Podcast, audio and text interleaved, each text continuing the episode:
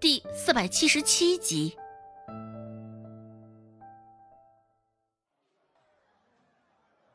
原本是想来这儿找一个安慰便离开的，只是没成想安慰没有讨到，心里反倒是更加难受了。先前还只是红了眼眶，现在泪水在眼眶中打着转了。柳青青恋恋不舍地看着眼前的男人，完全忽视了他怀中抱着的周芷，眷恋又深情。柳青青不甘心的说道。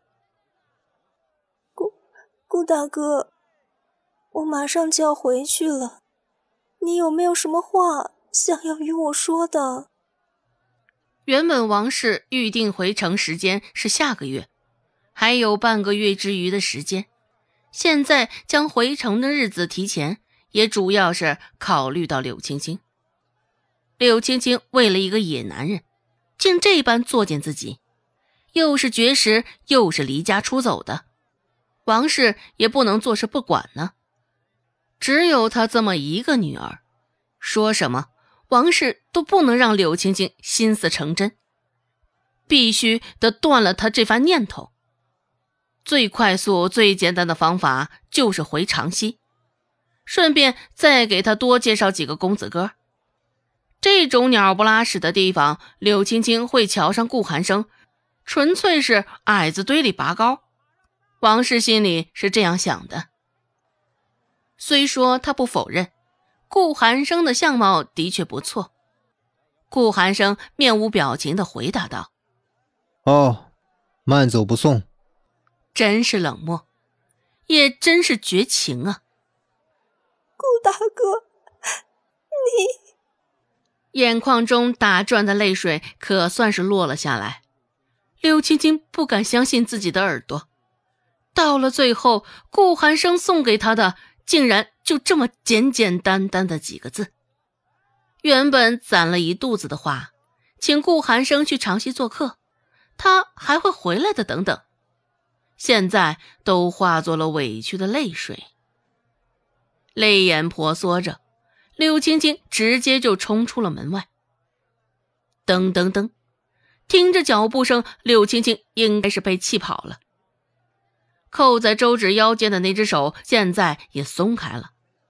察觉到这一点，周芷就快速的往后跳了一步，似洪水猛兽般避开顾寒生，迫不及待的拉开与他之间的距离。虽说顾寒生的怀中还挺温暖，咚，还未来得及庆幸，周芷就被门外一声巨响吓得心头一跳。那声音听着像是有什么东西从高处落下。那道声响响起之后，场面上立马安静了。过了片刻，又是一阵骚动，轰隆隆响着，在楼上的周芷也能清楚的感觉到那阵动静。想到刚刚夺门而出的柳青青，不知怎么的，周芷心里多了几分不好的预感。率先出门，周芷就看到最后一级台阶处聚集了不少人，周围有来酒店的食客，也有伙计，只是扫了一圈也没有见到柳青青的身影。周芷心里的怀疑现在更为浓重了。下楼，周芷逮了一个距离最近的伙计，问道：“啊，怎么了？这是发生了什么？”哎呀，还不是那个柳小姐吗？好端端的，也不知道她怎么就半道从楼梯上摔了下来。那伙计看清了，问话的是周芷，与顾寒生的关系甚是亲密，也没有藏着隐瞒他的心思。原来真的是柳青青，这也证实了周芷心中的怀疑。想必刚刚造成那声响的也是柳青青。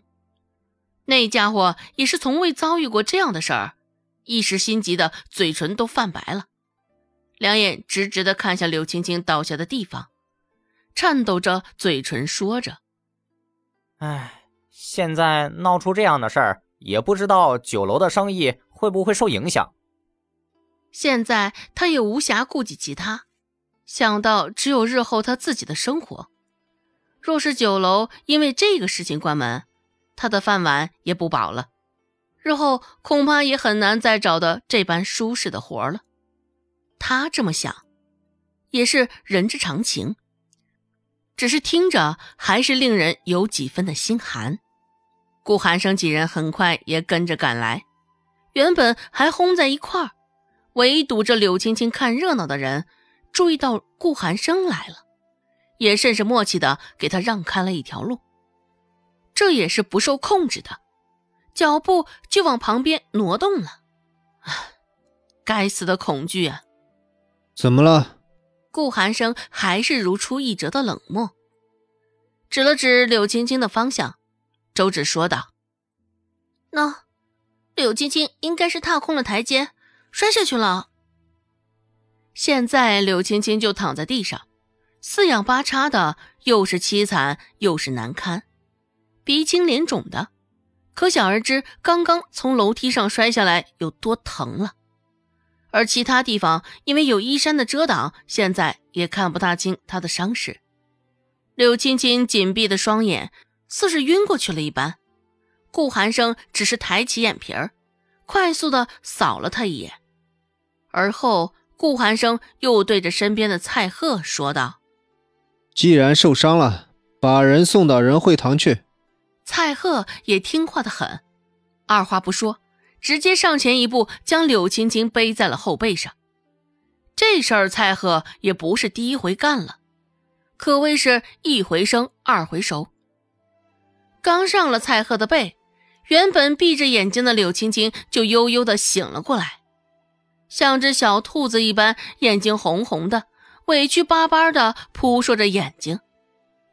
鼻翼翕动，柳青青低声说道：“顾大哥，我想要你送我去药铺。”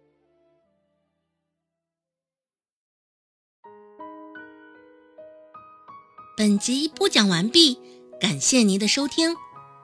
感兴趣别忘了加个关注，我在下集等你哦。